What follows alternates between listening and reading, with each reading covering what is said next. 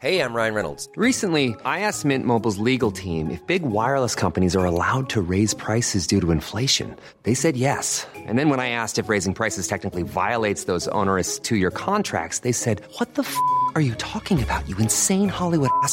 So to recap, we're cutting the price of Mint Unlimited from $30 a month to just $15 a month. Give it a try at mintmobile.com slash switch. $45 upfront for three months plus taxes and fees. Promo rate for new customers for limited time. Unlimited more than 40 gigabytes per month. Slows. Full terms at mintmobile.com.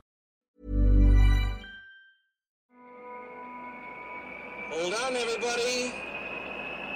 Here it comes.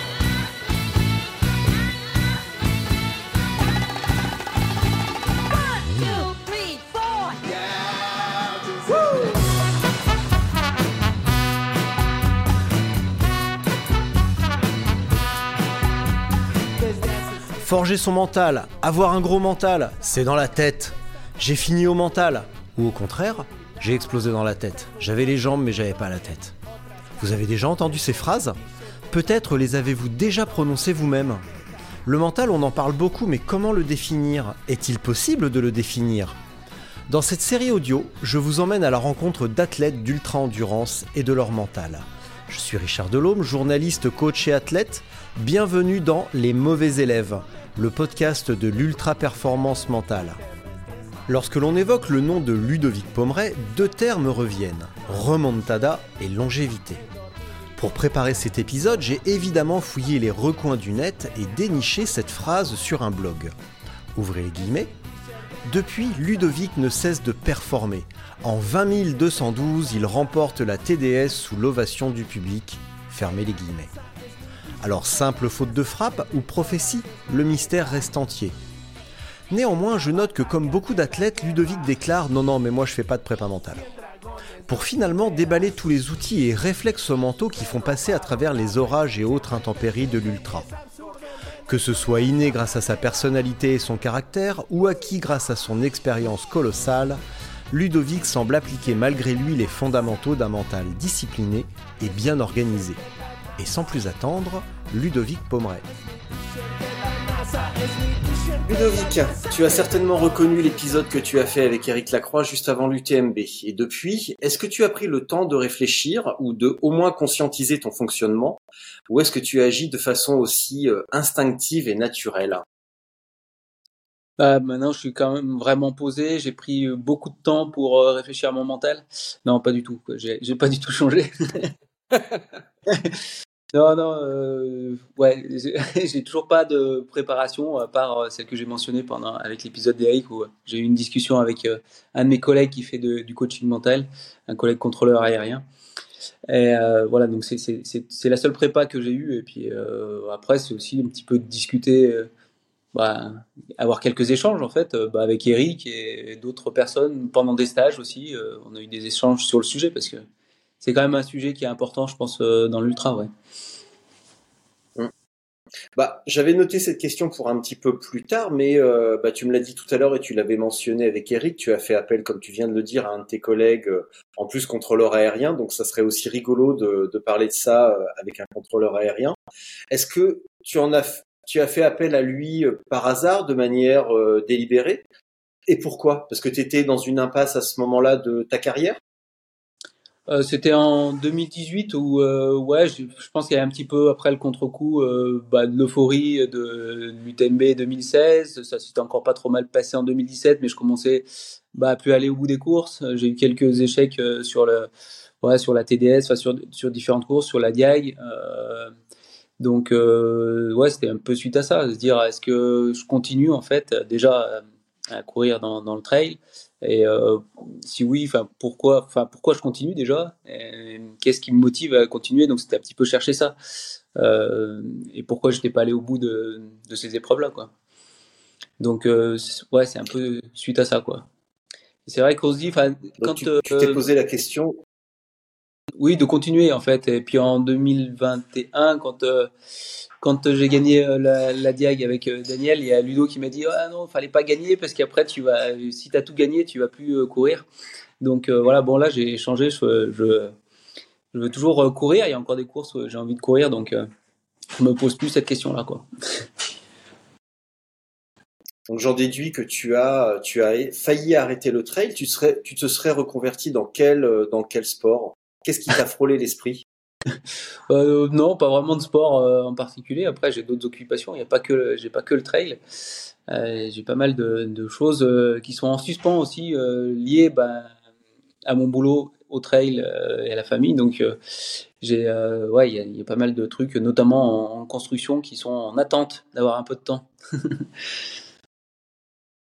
Comment un gars comme toi, expérimenté, etc., qui sait se préparer, en vient à abandonner euh, plusieurs fois consécutivement sur des épreuves Qu'est-ce qui t'a amené à ces abandons? Maintenant que tu y as réfléchi et que tu le sais. Qu'est-ce qui, bah, ouais, je pense, euh, bah, c'est de la motivation et justement pas avoir euh, trouvé en fait pourquoi je continuais à le faire, euh, pourquoi je continuais à courir. Euh, et puis ça m'a permis aussi de voir peut-être quand j'ai levé un petit peu le, enfin fait un petit peu moins de courses, euh, de me rendre compte en fait ce qui me manquait surtout quand je le faisais pas. Euh, donc ce qui me manque sur les courses en fait. Euh, bon, il y a déjà il y a déjà l'ambiance sur les courses, mais il y a aussi ces petites adrénaline, ces petits moments de bah justement en fait de doute, de euh, de pression qu'on a au, déba, au départ d'une course. Euh, et puis surtout, bah, quand, ça, quand on franchit la ligne d'arrivée, ces petits moments, euh, je pense que euh, d'émotions qui sont assez intenses et euh, qui peuvent l'être plus ou moins en fonction du déroulé de la course. Et euh, c'est vrai que ça, ça manquerait en fait, enfin, ça me manquera le, le jour où j'arrêterai quoi, les courses. Est-ce qu'on peut pendant la course, qu'est-ce qui fait parce que dans tu sports, sois oh. Vas-y, on a un petit décalage. Ça, c'est au départ de la course. Ça... Ouais, bah oui, comme t'es en, comme t'es avec ton VPN en téléphone à la maison, ça capte pas super top. Euh, ça, c'est bien pour le départ de la course. T'as envie de voir l'excit, t'as envie d'avoir l'excitation, de te retrouver sur la ligne avec les autres et tout, et de, vivre la, joie de l'arrivée. Mais pendant la course, quand tu as un vrai coup de mou euh, et que ça va pas, qu'éventuellement tu commences à penser à l'abandon, euh, qu'est-ce qui t'a fait, euh, qu'est-ce qui t'a fait flancher justement à ce moment-là?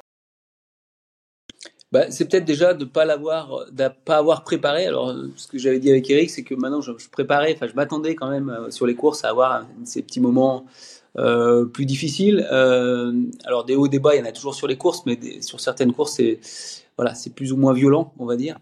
Et donc, je me prépare un petit peu à l'avance, et puis voilà, déjà en fait, en me remettant en tête en fait mes motivations. Alors sur une course ou sur une autre, parce que en fonction de la course, c'est pas forcément les mêmes motivations.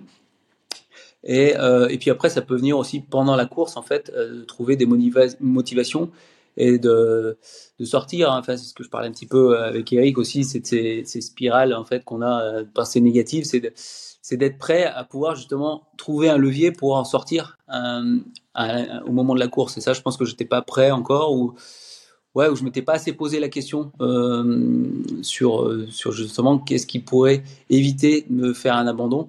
Et voilà, maintenant je pense l'avoir un petit peu plus. Je dis pas que je vais jamais abandonner, euh, mais tant que tant que physiquement en fait il n'y a pas de problème ou on n'a pas de risque pour la santé, ouais, je pense qu'avec l'expérience c'est de plus en plus ça sera de moins en moins fréquent en fait d'abandonner une course euh, juste par juste pour le mental quoi, en fait ou à cause du mental. Alors j'ai fouillé un petit j'ai fouillé un petit peu et j'ai retrouvé cette citation euh, avec l'âge, ce que l'on gagne, c'est de l'expérience et peut-être le fait d'arriver à surmonter les coups durs. Il y a souvent des hauts et des bas sur les courses. Les hauts sont faciles à gérer et les bas sont plus compliqués. Ça, c'est relatif à l'âge et euh, éventuellement à la perte de, de capacité. Euh, ça se traduit aussi sur ta, ta capacité à mieux gérer et à mieux voir arriver les moments difficiles. Ouais, alors après, les hauts sont faciles à gérer. Euh, là, je, je, je, reprendrai un petit peu euh, mon coach, euh, Philippe, qui me dit qu'il faut les gérer aussi, ces hauts, parce que justement, les Bien hauts, les hauts et puis ces moments d'euphorie, ça précède souvent bah, un moment bas et un temps faible. Donc, gérer aussi ces moments, ces, ces moments-là. Donc, c'est vrai que c'est peut-être plus facile, mais ouais, sou, souvent, c'est avant un, un, moment faible. Donc, euh, quelle était ta question? Euh, Je sais plus, j'ai oublié. Qu'est-ce que tu m'as posé comme question en fait? Bah, Maintenant, comment est-ce que tu, euh, tu gères justement ces hauts Qu'est-ce que tu fais pour gérer les hauts et ces moments d'euphorie? Et est-ce que ça t'aide, euh, comme tu viens de le dire, à voir arriver les moments un petit peu plus compliqués? Et comment tu gères les moments plus compliqués? Ouais, ben, comme je le disais, les moments plus compliqués sont, sont, sont préparés un petit peu c'est des moments plus compliqués mentalement en fait. Hein, voilà. Alors souvent ça peut être lié aussi euh, bah, euh, à un moment en fait où on est moins bien physiquement. Ben ça, on sait qu'il y a un petit peu des, c'est un peu cyclique en fait. maintenant, enfin voilà, mes stratégies de course sont aussi quand même assez conservatrices. Donc voilà, j'ai pas on va dire que pour certains, bah, je manque de panache et je prends pas beaucoup de risques en fait en début de course où je suis plutôt euh, à essayer d'avoir un rythme constant euh, qu'à être explosif en début de course et perdre trop à la fin. Donc, je dirais que j'ai moins aussi ces moments-là de, haut et bas en fait et la course est un peu plus lissée. Si je prends l'exemple de mon dernier UTMB, c'est une des courses où j'ai été le plus lisse, même si bah, au début de course ça a été difficile mentalement de se retrouver aussi loin alors que j'étais sur le, rythme prévu. Donc euh, ça, ça c'est une course. Euh, tout le monde m'a dit, t'as fait une super course parce que t'es remonté tout le long. Mais euh, voilà, moi je pensais pas être aussi loin en fait dans les 40-50 en fait en début de course quoi.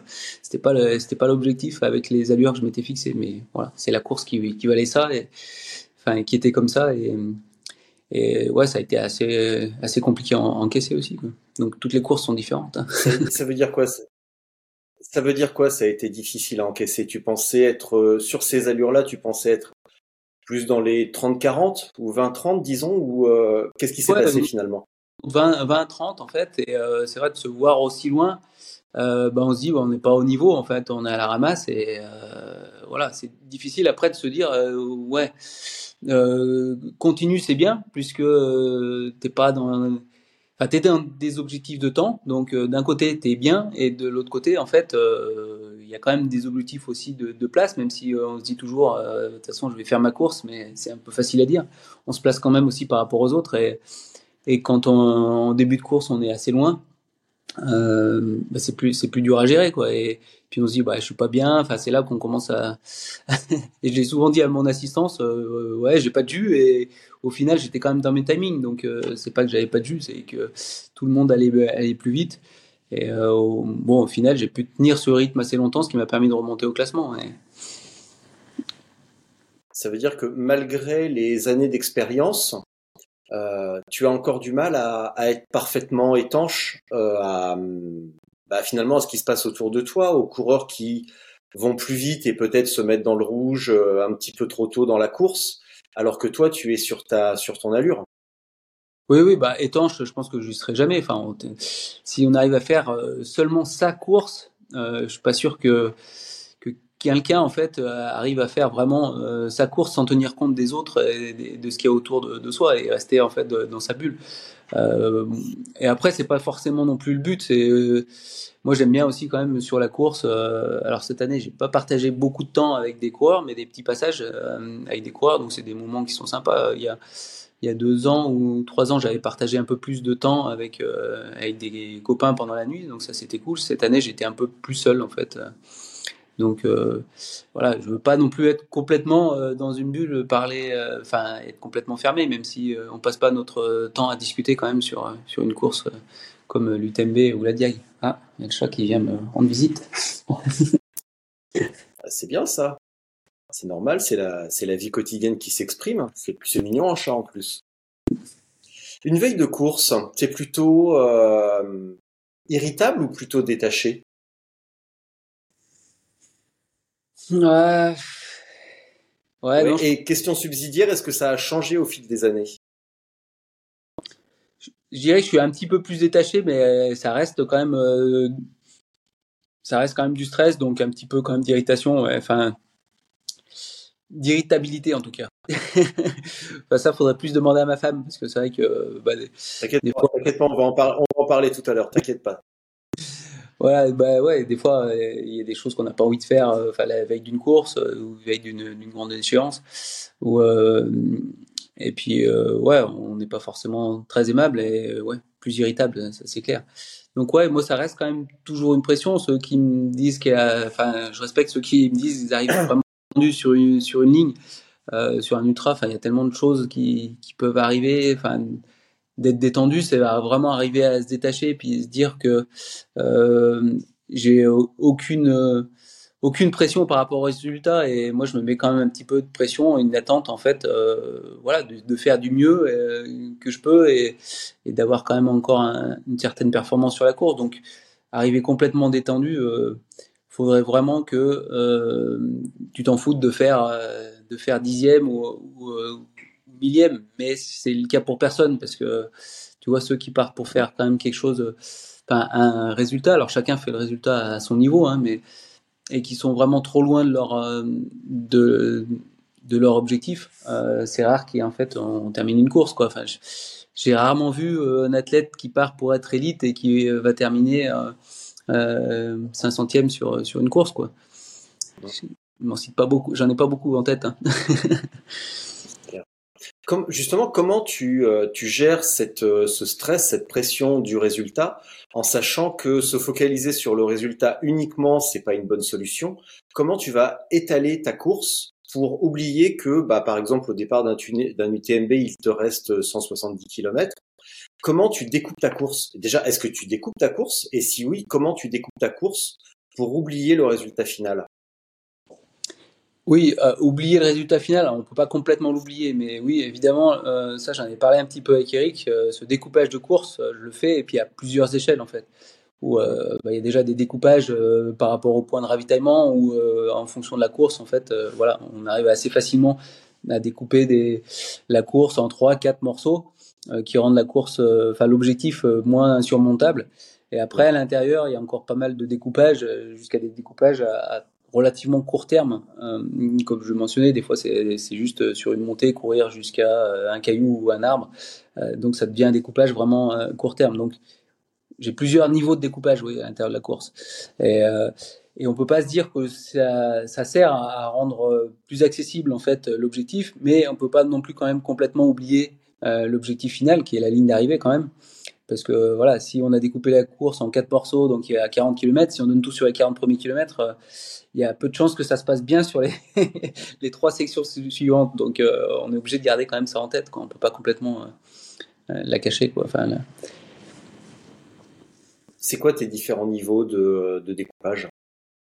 Tes, tes, petites astuces de découpage par rapport au ravito, par exemple?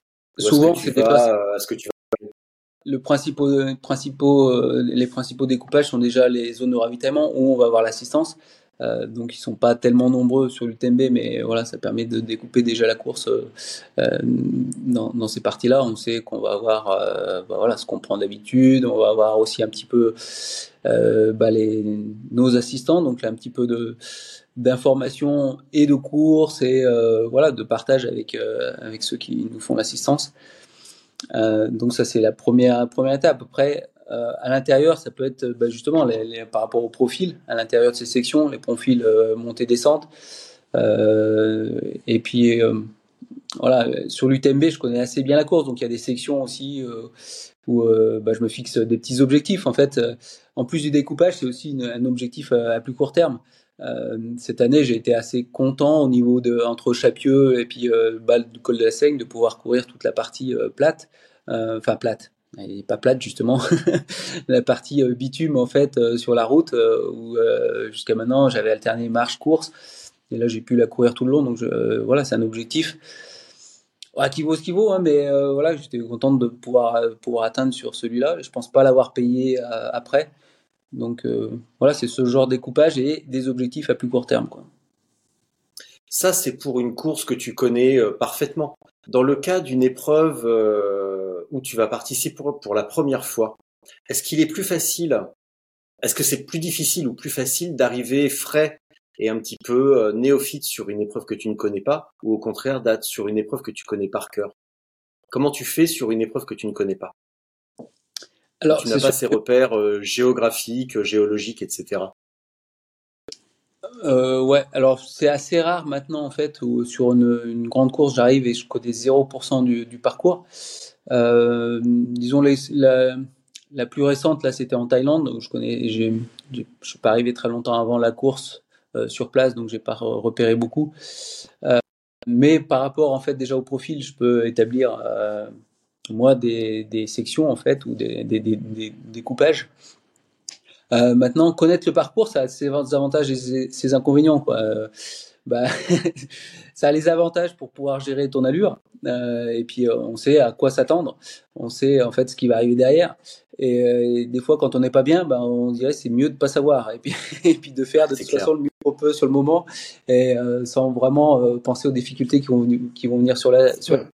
Quand on découvre une course, c'est un petit peu ça. C'est euh, bah, des fois on est dans le dur et en fait au final euh, c'est encore plus dur après. Mais bon, heureusement on le savait pas. Donc, euh, ouais, c'est à double tranchant en fait de bien connaître le parcours ou de le découvrir.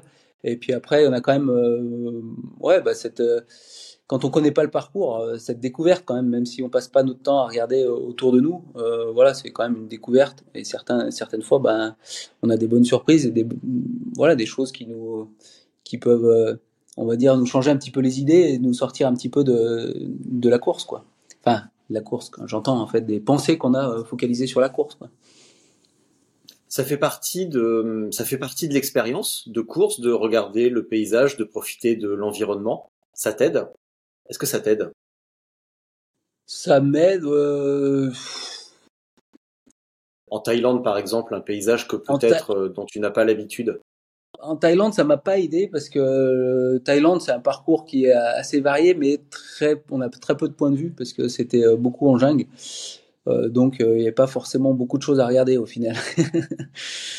donc, euh, mais sinon, ça aide. euh, euh, ouais, enfin, je me souviens surtout en fait des premières fois, enfin, les premières fois où je suis allé à la Diag et que je, suis- arrivé dans les cirques. euh, voilà, c'est des trucs quand même qui sont, euh, ouais, qui est, où tu t'en souviens longtemps quand même. Donc, euh, donc ça peut aider. Euh, je sais pas. Je, après, je te dis, je passe pas quand même mon temps à re- regarder euh, la course. Je suis quand même assez concentré en principe euh, sur euh, sur la course, sur les fesses de ceux qui sont devant ou, ou les talons. Mais mais ouais, c'est c'est quand même pas le c'est quand même pas le ouais l'objectif ou le mon occupation Ouais. principale de regarder autour. Mais il, il n'empêche que tu as des, quand même des souvenirs de, de course en fait avec des paysages qui sont assez dingues. Enfin, je me souviens parfois de coucher de soleil euh, quand on est dans euh, à l'UTMB en fait sur le sur, le Mont Blanc qui était qui était chouette quoi ou le lever de l'autre côté hein, quand on est en Italie euh, qui sont qui sont sympas aussi mais voilà ça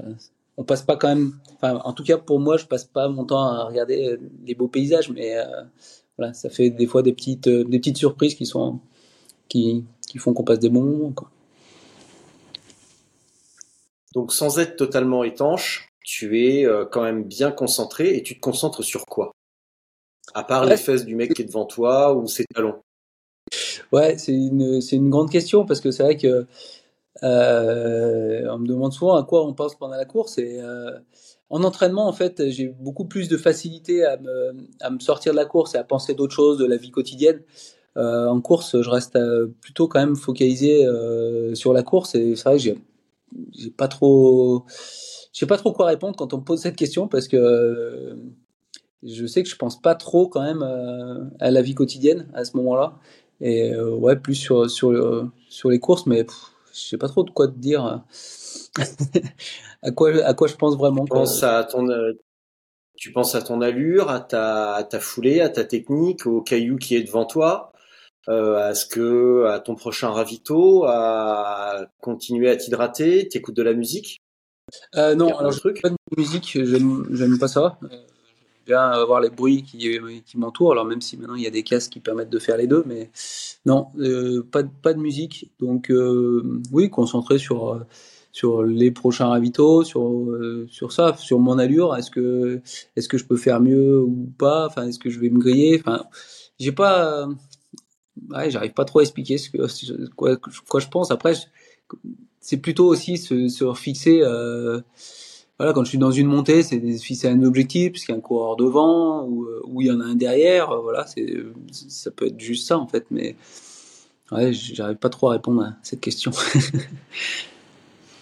Donc s'il y a, s'il y a un mec devant toi, t'essayes de le rattraper, euh, ou s'il y a un mec derrière toi, t'essayes qu'il ne te remonte pas, et t'es à l'écoute de tes sensations, je suppose. Euh, Oui, oui, tes oui, pulses. Alors, ouais, pour, pour vous, Ah non. les watts, Moi, je travaille pas euh, t'essayes absolument. pas avec, euh, pas avec un capteur de puissance, rien. Donc c'est euh, sensation. J'ai un cardio au poignet en fait sur, sur comme pratiquement toutes les montres maintenant quoi. Donc Coros commence à ces capteurs là.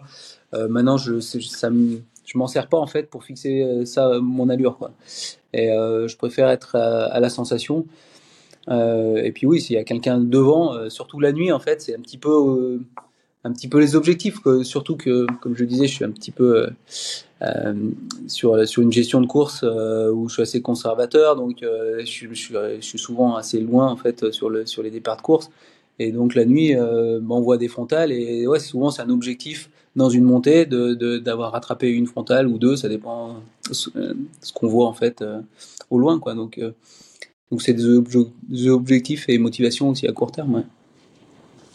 Bah tiens, la nuit, parlons-en. Euh, ça se passe comment pour toi la nuit? C'est plutôt parce que ça, ça peut faire mal à certains, euh, ça peut surprendre d'autres. Euh, toi, la nuit, ça se passe comment? Tu as un coup de mou dans la nuit? Est-ce que tu te sens mieux au lever du soleil? Ça se passe comment pour toi? Alors déjà, je dors rarement la nuit en course. non, ouais, donc on passe pas des bonnes nuits parce qu'on dort pas. Mais euh, moi, je, trouve ça, il n'y a pas vraiment de différence euh, jour-nuit. Euh, j'aime bien, j'aime bien le lever du matin parce que c'est vrai que c'est, c'est un moment, bah, même si on n'a pas dormi, voilà, on a passé la nuit, on commence, commence une nouvelle journée et, et ouais, c'est, c'est un, c'est un changement dans la course. Euh, maintenant, j'ai pas de différence. Enfin, on a quand même du matériel qui est assez euh, assez performant pour euh, nous éclairer correctement. Le, le problème qu'on peut avoir la nuit, et puis il y a eu sur l'UTMB, c'est l'année dernière, je crois, pas cette année, c'est avec le brouillard en fait. Donc si on a du brouillard plus la nuit, du coup avec la frontale, faut gérer un petit peu l'éclairage pour pas avoir un, rideau blanc. Donc ouais, c'est juste ça. Mais sinon, les éclairages, euh, voilà, moi j'utilise peu d'éclairage en montée parce qu'on euh, va quand même pas bien vite sur une montée. Par contre, euh, j'essaye de mettre ma lampe pratiquement au maximum ou au maximum sur la descente pour avoir un bon éclairage. J'ai pas de pas de problème là-dessus. Et je pas ressenti de coup de mou, même avec l'expérience qu'on a eue avec Céline sur la sur la Diag avec 39 heures. voilà, j'ai pas ressenti de fatigue ou d'envie de dormir.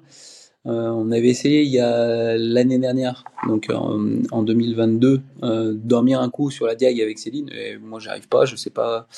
Peut-être c'est quelque chose à entraîner, ça, euh, des micro-siestes. faudra voir. Je sais pas comment François va le gérer sur le tort, mais mais voilà. Sur disons que pour l'instant, le maximum de courses que j'ai, c'est 39, que j'ai fait, c'est 39 heures. Et j'ai pas eu de voilà d'envie de dormir euh, sur ces courses-là. Donc euh, sur une course de 24 heures, euh, je ressens pas de, de coup de mou non plus lié au sommeil.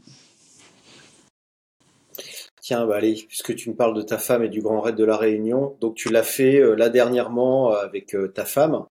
Et une question qui revient souvent pour nous et plus pour les suiveurs, c'est comment on encourage quelqu'un, notamment dans les moments difficiles. Et toi, comment tu encourages, comment encourage-t-on sa femme pendant un trail, pendant un ultra à vélo, par exemple, sans risquer un Wamashigeri coup de pied circulaire Bon, déjà, moi, je restais. Comment on encourage un proche? Déjà, je restais toujours derrière. Après, elle avait déjà suffisamment de motivation, aussi un échec derrière elle hein, pour pour aller au bout. Et, euh, j'ai pas eu besoin de beaucoup euh, l'encourager, euh, sauf bah, sur la dernière partie où vraiment ça a quand même beaucoup baissé de rythme.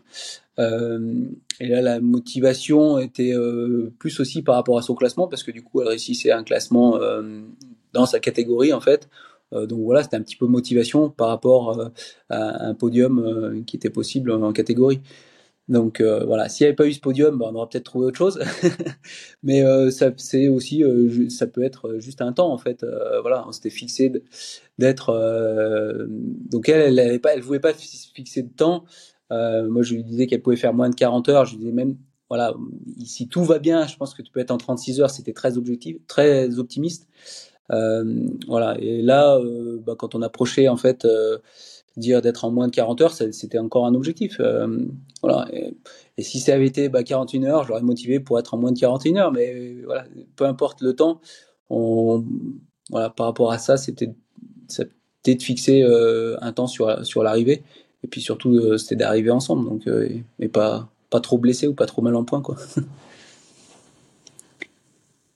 Vous êtes quand même tous les deux bien sur une logique euh, de compétition parce qu'il y a un, vous, fixez un temps. C'est pas juste euh, on fait la diag et on essaye de finir. Il y a vraiment un objectif de, de temps, de place, euh, un objectif clairement défini qui est pas juste eh ben on va faire un tour à la réunion et puis on essaye de finir. Ou l'objectif c'est de finir. Il y a vraiment une, un objectif clairement défini de, de place et de temps. Ça aide? Alors c'est pour, pour moi c'était ça pour Céline, elle voulait pas se fixer ça, elle voulait pas se fixer d'objectif. L'objectif, c'était de terminer ensemble. Euh, et puis bah moi, je suis un petit peu plus euh, compétition, donc donc c'était de lui, fixer un temps. Et, et, je sais par rapport aux entraînements que j'avais fait, j'ai fait pas mal d'entraînements avec elle. Euh, voilà ce qu'elle pouvait faire. Euh, là où j'avais pas trop euh, l'expérience, c'est ben voilà passer 100 km, comment ça allait se passer. Je m'attendais à ce que ça baisse quand même euh, pas mal, et c'est ça qui est difficile à estimer. Euh, on fait pas des entraînements de 150 km, ça n'existe pas. Donc, euh, ouais, c'est plus moi qui ai fixé, lui ai fixé un temps, et moins de 40 heures, j'étais assez optimiste qu'on pouvait le faire, et ouais, j'ai dit potentiellement ça peut être voilà entre 36 et, 40. 36 c'était, il faudrait vraiment que ce soit la, la course parfaite, et puis que ouais, qui est, qui est un peu moins de baisse sur la fin de course. Quoi. C'est quoi une course parfaite? Bah, Course parfaite, c'est il n'y a pas de haut, on a tout. Pour moi, c'est il n'y a pas de haut et bas, quoi. C'est qu'on est vraiment, enfin, ou alors on reste toujours dans le haut, si tu veux, mais euh, qu'on n'a pas vraiment de coup où, on se dit, bah là, j'aurais, je sais que euh, que là j'aurais pu courir plus vite, j'aurais pu faire mieux. Euh, bah, au lieu de me poser 10 minutes, là j'aurais pu optimiser les ravitaillements. Euh, donc je pense que là il y a, des optimisations avec la course de euh, Céline sur la Diag. Euh, il y a pas mal à optimiser. C'est ce qu'on essaye de faire et c'est ce que tout le monde fait à, plus haut niveau en fait. Euh, sur UTMB, on a optimisé un petit peu de partout. Euh, enfin, on commence à parler de plus en plus du temps de ravitaillement. Euh, et voilà, c'est cette optimisation-là et, de se dire où est-ce que, quand on a terminé la, la course, en fait, c'est où est-ce que j'aurais pu en fait aller un peu plus vite ou où est-ce que j'ai perdu du temps?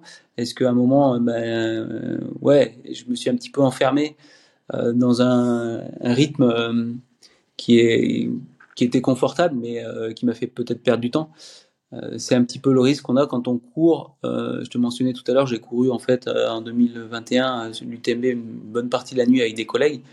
Et c'est un petit peu dans ces cas de figure-là où on peut s'enfermer un peu dans un rythme. Alors, soit qui est trop élevé, on va le payer après, soit ou qui est trop confortable, et là on perd du temps. Voilà. Course, parfaite, c'est quand on a réussi à tout optimiser pour moi et pas eu optimiser aussi toute son hydratation et son alimentation, et pas avoir euh, de coup de moins bien, ni, ni mental, ni, ni physique. Quoi. Course parfaite, c'est. On parle souvent de. Vas-y, fini, fini. course parfaite, c'est l'idéal. Pour moi, c'est ça, c'est l'idéal, c'est d'avoir tout optimisé et de se dire, je peux pas faire mieux. Alors, c'est pas, euh, c'est pas forcément en fait euh, le, la même finalité parce qu'il y a quand même toujours des différences physiques entre les coureurs ou de préparation. Mais euh, voilà, une course parfaite euh, euh, entre un Jim ou un Kylian et moi, ce sera, ce sera pas le même résultat ou même temps de course. Mais voilà, se dire que on a fait le maximum sur, sur, sur la course en question. Quoi. Je sais pas si c'est bien clair. Mais... on parle. C'est c'est parfaitement clair, justement, et c'est la transition euh, idéale. On parle souvent de ta, de ta longévité, et est-ce que cette, euh, bah, cette quête finalement de petites optimisations, c'est ce qui permet d'entretenir la motivation d'une année à une autre plutôt que d'aller chercher une place ou un temps, même si tu m'as dit que c'est très important pour toi? Est-ce que euh, d'aller optimiser un petit truc, d'essayer d'aller gratter sur euh, sur le temps de ravito, sur euh, l'allure, sur des passages que tu connais parfaitement où tu sais que là tu peux t'autoriser à passer euh, à une certaine allure. Est-ce que c'est aussi de cette, de cette manière-là qu'on va entretenir la motivation? Oui, oui, tout à fait. Là sur sur l'UTMB, quand j'ai fini en, en 2021, j'ai mis 21h30, je crois. Mais tu dit, je pense pas que je peux vraiment optimiser plus, enfin je peux pas aller bien plus vite. Euh, alors cette année, euh, c'était un parcours, une fin qui était un peu différente. Maintenant, je pense pas qu'il y ait, qu'il y ait 30 minutes de différence. Euh, je vais 30 minutes plus vite cette année. Euh, je pense pas qu'il y ait 30 minutes de différence entre, entre les deux parcours. Donc oui, il y a des, des choses où on se dit qu'on peut encore qu'on peut encore travailler. Et une autre motivation aussi, bah, c'est de, c'est euh, si ce n'est d'améliorer en fait le temps, par exemple sur un sur un UTMB où le parcours est identique parce que c'est pas toujours le cas, euh, c'est de maintenir en fait. Euh, c'est aussi une motivation de maintenir ce temps-là. Quoi. Et, pour l'instant, sur les sur les courses après 2016, en fait, j'ai toujours amélioré mon temps. Quoi. L'objectif, c'est de partir et d'avoir le même temps de course que 2016. Euh, voilà, j'ai toujours fait un petit peu mieux, euh, même si la place était est de moins en moins bonne. Mais bon. Ça, c'est normal, c'est l'évolution du sport qui veut ça. Ouais, ouais. Non, après, une, une autre motivation, c'est aussi de courir avec, avec les jeunes, avec des, des, des coureurs euh, euh, ben voilà, qui sont là, où, où tu essayes de rester aussi encore de, devant ces jeunes-là, même si euh, ben, à un moment, ils prendront forcément le pas dessus. Mais c'est un petit peu le jeu aussi, voilà, an- ancien et nouveau, quoi. Même si maintenant, il y a des, y a des, anciens qui, enfin, ouais, des personnes qui ont commencé euh, très jeunes et qui sont encore là. Euh, euh, voilà, je pense que ça, les anciens sur l'ultra sont, quand même en- encore là. Et je, pense que Kylian, François sont, sont catalogués maintenant dans les anciens quand même. hein. Et toi, ta quête aujourd'hui, c'est quoi? Qu'est-ce que tu peux encore améliorer? Je pense que dans les préparations, euh, j'ai encore de, encore de la marge. Il y a des choses que j'aimerais euh, travailler. Euh, pas la nutrition. J'ai pas envie de me mettre la contrainte en fait sur trop de contraintes au niveau nutritif, même si je fais attention en course à, mon plan de, de nutrition, enfin mon plan, oui, à ma nutrition de course. Mais ouais, j'ai pas mal d'excès dans le dans mon alimentation au quotidien. Et ça, j'ai pas tellement envie de travailler dessus pour l'instant, parce que j'ai pas envie d'avoir cette contrainte et de garder un petit peu euh, bah, ce plaisir de, euh, de manger des, choses qui sont, qui sont bonnes, mais pas forcément bonnes à la santé. Euh, maintenant, il y a un truc que j'ai commencé un petit peu l'année dernière par la force des choses, c'est c'est l'entraînement en altitude avec passer du temps aux, US sur les hauts plateaux, fait un stage avec Oka à Valto. Euh, donc c'est un aspect, me dis, euh, voilà, qui m'intéresse en fait de travailler, voir si euh, bah, il y a un intérêt après sur euh, dans l'ultra. Et euh, c'est aussi euh, bah, quelque chose qui est, euh, je trouve pour moi moins contraignant, si euh, même si euh, ben, la contrainte c'est plus au niveau de, la localisation, il faut trouver un endroit qui est assez. Euh, c'est moins facile qu'aux États-Unis, euh, en France, et euh, du coup il y a de la contrainte là par rapport au travail et, et à la famille, quoi. Enfin, Justement, en parlant de préparation, pardon, tu as un entraîneur, mais est-ce que tu appliques sagement les consignes ou est-ce que tu es plutôt euh, du genre à expérimenter par toi-même, même si tu dois te planter? En gros, est-ce que tu es plutôt anticonformiste ou plutôt bon élève? Euh, je, suis globalement le plan d'entraînement, surtout, euh, surtout en fait pour tout ce qui est quand on travaillait en fait euh, la vitesse et tout ça, je suis assez euh, scrupuleusement le plan, donc assez bon élève. Euh, sur les prépas en fait, euh, voilà, quand on est venu sur l'UTMB et tout ça, je suis un petit peu sorti du plan de, de Philippe. Pour pour moi en fait, je voulais essayer justement. c'était un petit peu l'expérimentation aussi. Hein. L'année dernière, enfin, il y a deux ans sur la TDS, j'avais fait une semaine de gros volume. Euh, voilà, je voulais voir ce que ça donnait. Euh, donc gros volume, c'était une semaine où j'avais fait un peu plus de 300 km et, et plus de 20 000 de dénivelé. Et, euh, ça et fait, cette ça, fait, ça fait combien d'heures ça? Oh, combien d'heures, je sais pas. C'était, j'ai fait dans la même semaine la reco UTMB avec euh, avec Arthur et après la reco TDS avec euh, ma femme. Donc voilà, sur des rythmes différents, mais euh, combien d'heures, je, je sais pas te dire, un certain nombre d'heures. et, euh, et cette année, donc un petit peu différent, c'est que j'ai fait trois semaines euh, à volume, un petit peu moins quand même, mais euh, trois semaines sur euh, à plus de 200 km et, vers vers 15 000 de dénive. Euh, voilà, donc c'est un petit peu ça les expérimentations, de voir un petit peu. euh, je pense que euh, déjà en fait, euh, au niveau scientifique, on n'a pas forcément toutes les explications sur sur l'ultra, et en plus, euh, je pense qu'on réagit différemment. Je sais pas ce qui bip, mais on réagit chacun différemment et donc c'est pour ça qu'il y a une petite part d'expérimentation à faire. chacun doit le faire de son côté. Donc voilà, il m'a donné les grandes lignes. je les suis je les suis moins en fait euh, quand j'approche en fait euh, de l'ultra. Euh, même si j'essaye de, l'ultra en fait quand je parlais de prépa UTMB, euh, là on verra en fait comment il me planifie aussi pour la préparation à rock. Euh, mais voilà, j'ai aussi ma petite idée de comment je veux me préparer et puis du volume que j'ai envie de mettre. Et pour lui, des fois, c'est bah, un petit peu un, risque en fait, et, ces volumes, et des fois, ça lui fait un petit peu peur quand j'ai fait ces trois semaines de volume. Et, voilà, c'était pas vraiment ce qu'il m'avait mis euh, dans les plans. Euh, donc c'est pour, pour ça que je suis un petit peu mauvais élève. par, par exemple, pour la préparation, en ce moment, euh, voilà, il y a un petit peu de, d'entretien, on va dire, avec un peu de, de, de séance qualité fractionnée. Je suis, je suis ce qui me, ce qui me met. D'ailleurs, j'ai un 12 fois une minute à faire aujourd'hui. avec de la glace. Ça va, ça. ça va être sympa, dis donc si je pouvais, je viendrais avec toi. Ça a l'air tellement alléchant que vraiment, je regrette de ne pas pouvoir la faire, celle-là. Euh, tac, tac, tac. Euh, ça te sert à quoi, justement, ce, gros volume? Bah, justement. Ton, entraîneur, donc Philippe, a priori, euh, est un petit peu perplexe. Mais, mais toi, qu'est-ce qui te pousse à, vouloir te mettre ce gros volume?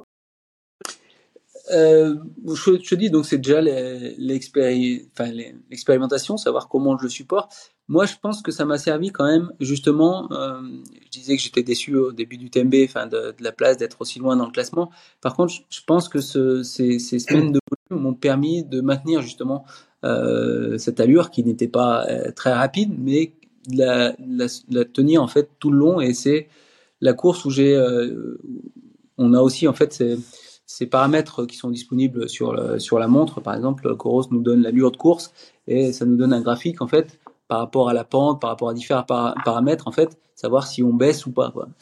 Euh, et c'est une de mes courbes, en fait, où je suis le plus stable. Il y a une toute fin, il y a une petite, une petite baisse, en fait, d'allure d'effort. Euh, mais c'est une des courbes où je suis le plus stable. Et j'ai, je pense, alors, euh, faudrait, c'est vrai que j'en ai pas vraiment débriefé avec, avec Philippe, mais pour moi, c'est un peu lié à, cette, à ces trois semaines de volume. et, il y a un autre effet aussi, c'est quand on a passé trois semaines comme ça à faire, à être quand même souvent dehors, euh, bah, je sais pas, j'ai pratiquement pas vu passer les dix premières heures euh, de, de, la course. En fait, euh, dire c'est c'est pratiquement une, une sortie standard. Donc, enfin, plus on passe de temps, euh, ouais, moins. Enfin, c'est comme là, je suis en train de faire aussi un peu de, volume en, ski de rando. J'ai fait des, sorties, enfin, avec Arthur, on a fait des sorties jusqu'à 14 heures, 14 heures dans la journée. Bah, quand on prend, on repasse, on fait une sortie de 2-3 heures. On a l'impression que on a à peine échauffé. Donc, c'est c'est aussi ça, c'est aussi la vision qu'on a. Enfin, je sais pas, mentalement, ça, ça, ça, déverrouille quelque chose, je trouve, de, de passer de ces, ces, longues heures là. Et puis, au final, quand on a passé 10 heures, on dit bon, j'ai l'impression de juste venir de commencer la course, quoi. Donc euh, voilà. Ouais, ça donne un petit peu de, ouais, de la perspective. Nous, on dit à vélo, euh, on dit banaliser un petit peu les kilomètres euh, quand on va faire un truc euh, quelconque. On va essayer de rendre une distance de 200, 250, 300 bah, assez banale où on se dit oui bah écoute on va faire un 200 bah ok pas de problème comme si c'était ça reste 200 km mais c'est pas non plus le bout du monde c'est pas comme si on devait aller faire un 400 par exemple justement après il y a 200 et 200 selon la selon le terrain mais cette idée de banaliser les kilomètres et euh, la durée, c'est euh, important, comme tu l'as dit. C'est euh, ça, ça, aide énormément parce qu'on on se met pas de, on se dit pas putain, je pars pour 200, 250. Ouais, pas de problème, on part pour 200, 250, mais on l'a déjà fait. C'est tellement, on sait le faire, même si on n'a pas les jambes totalement. Globalement, on sait le faire. Et c'est pas si, c'est pas si difficile que ça, globalement. Mmh. Voilà, bah c'est ce genre d'expérimentation. Et puis, euh, je pense qu'au niveau euh, entraînement physique, ça a servi. Et aussi, ça sert aussi euh, pour moi au, niveau mental. Quoi, ouais. Est-ce que tu te souviens d'une course où tu as été obligé d'aller beaucoup plus loin que d'habitude, mentalement, où tu es allé racler les, les, fonds de tiroir, où tu t'es raccroché vraiment du bout des doigts à ce que tu pouvais Est-ce que tu as un souvenir de ça? Alors, un exemple à, raconter. il y a eu pas mal de courses où, euh, où ça, ça, a été dur de, de, terminer, mais assez récemment, assez récemment, c'est euh, sur la Western cette année, où euh, voilà, où j'ai un petit pépin physique, petite contracture en fait euh, sur sur un adducteur et, et euh, ouais, je me pose plein de questions sur sur terminer. Et, et je sais que j'avais préparé avant euh, certains, certaines choses pour aller au bout. Et, et ça, ce qui m'a vraiment sauvé là, c'est de, de, faire les, d'avoir comme objectif de faire les dix derniers kilomètres avec ma fille qui pouvait faire pacer. Donc, et euh, c'est la première fois que, euh, voilà, que j'allais courir avec ma fille euh, en course. donc, voilà, j'ai été, j'ai été chercher ce, ce levier-là, mais plus profond que ça, non, là, j'ai pas d'exemple qui, me, qui me viennent en tête, quoi. Mais non, je sais pas. Alors, je reviens un instant parce que j'ai noté une question et ça m'a fait penser à un instant sur le sur la, la, notion de gros volume. Entre tes trois semaines de gros volume et le départ du, de l'UTMB, donc la, la, la, fin de ton bloc de trois semaines et le départ de l'UTMB, il s'est passé combien de temps? Tu as laissé combien de temps de, de récup? Il devait y semi-repos.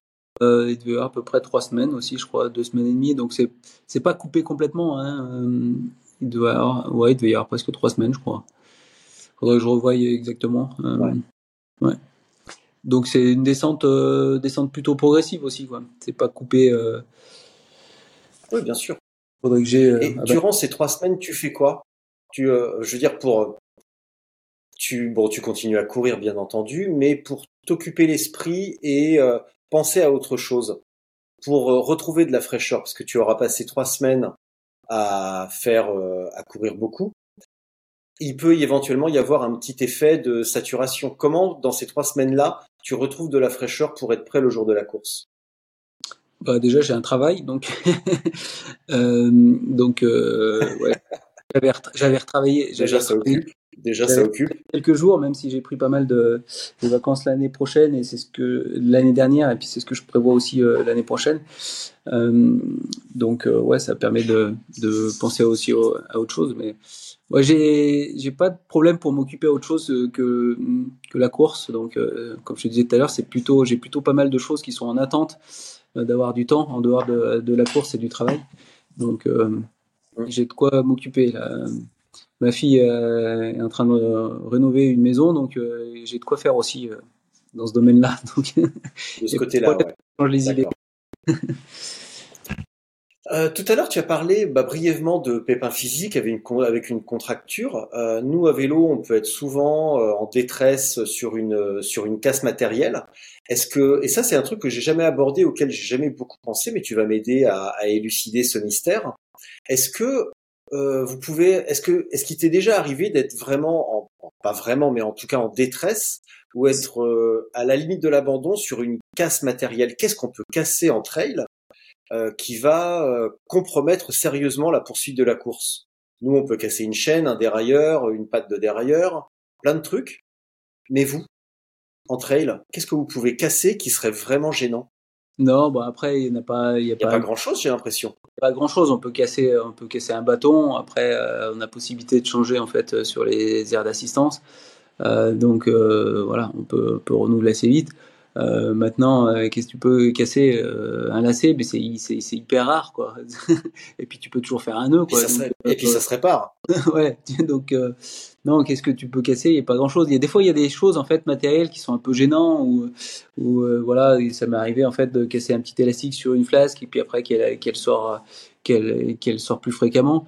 voilà, des choses comme ça. Maintenant euh, casser vraiment euh, le sac par exemple on n'a pas le droit de le changer sur euh, sur l'UTMB il est marqué on a la puce on n'a pas le droit de changer de sac. Donc voilà si tu avais une bretelle qui se déchire mais bon c'est quand même ça serait quand même enfin moi ça m'est jamais, jamais arrivé.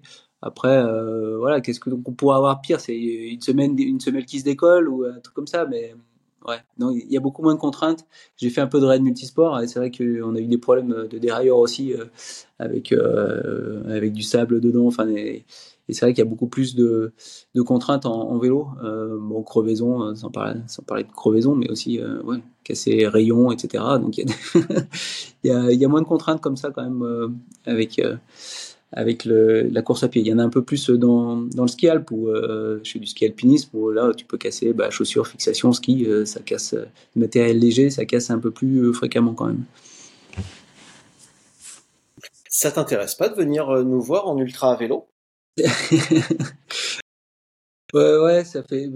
J'en fais vraiment pas assez. Un vélo, euh, l'année dernière, je regardais, enfin, je regardais un peu mes stats sur, euh, sur l'année dernière. J'ai même pas 1000 km de vélo.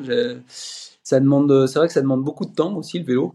Euh, je pense qu'il faut passer. euh, c'est un peu comme euh, tous les sports, hein, parce qu'on se dit c'est ingrat comme sport. Quand, tu arrêtes d'en faire, de- d'en faire tu mets assez longtemps à revenir. Je pense que c'est un peu comme tous les, sports d'endurance, à mon avis. Et pour l'instant, quand tu passes déjà, ouais, j'ai déjà fait 200 km quoi en vélo, mais pas bien plus long. Je pense que je passe pas assez de temps pour pas avoir mal aux fesses pendant un moment. Donc pour l'instant, c'est, c'est, cette contrainte-là. Après, je trouve ça, je trouve ça pas mal. En fait, il y a beaucoup de, de coureurs à pied qui, euh, qui font ces entraînements vélo croisés euh, pour faire du volume et que ça soit quand même euh, moins traumatisant que la course à pied pour les articulations. Donc, ouais, j'en ferai peut-être un peu plus quand j'aurai plus de temps. Maintenant, l'ultra vélo, je sais pas. Non, mais enfin, l'ultra, quand vraiment tu passes après euh, les nuits à vélo, euh, j'ai eu quelques histoires de collègues qui, qui faisaient du, euh, qui faisaient du, du raid multisport, qui sont endormis dans des cols en vélo. Ouais, c'est pas, c'est pas très, ça fait pas très envie. Ça. Donc, euh, ouais, quand on commence vraiment à être long, enfin, quand tu parles ultra, je ne parle pas de 300 km, tu me parles d'un Bah d'un Race Cross France ou un truc 300 comme ça. km, c'est 300 km, c'est la- 300 km, c'est la première journée. Voilà, c'est ça. Donc, euh, ouais, non, c'est. Je pense qu'il y a, que t'as. Même si tu as un risque, en fait, euh, vraiment, euh, si t'es épuisé de, de dormir, de tomber euh, en trail, je pense qu'il est plus important en vélo. Et ouais, s'endormir sur une descente de col, ça fait pas rêver quand même. hein. Je sais pas si ça t'est déjà arrivé.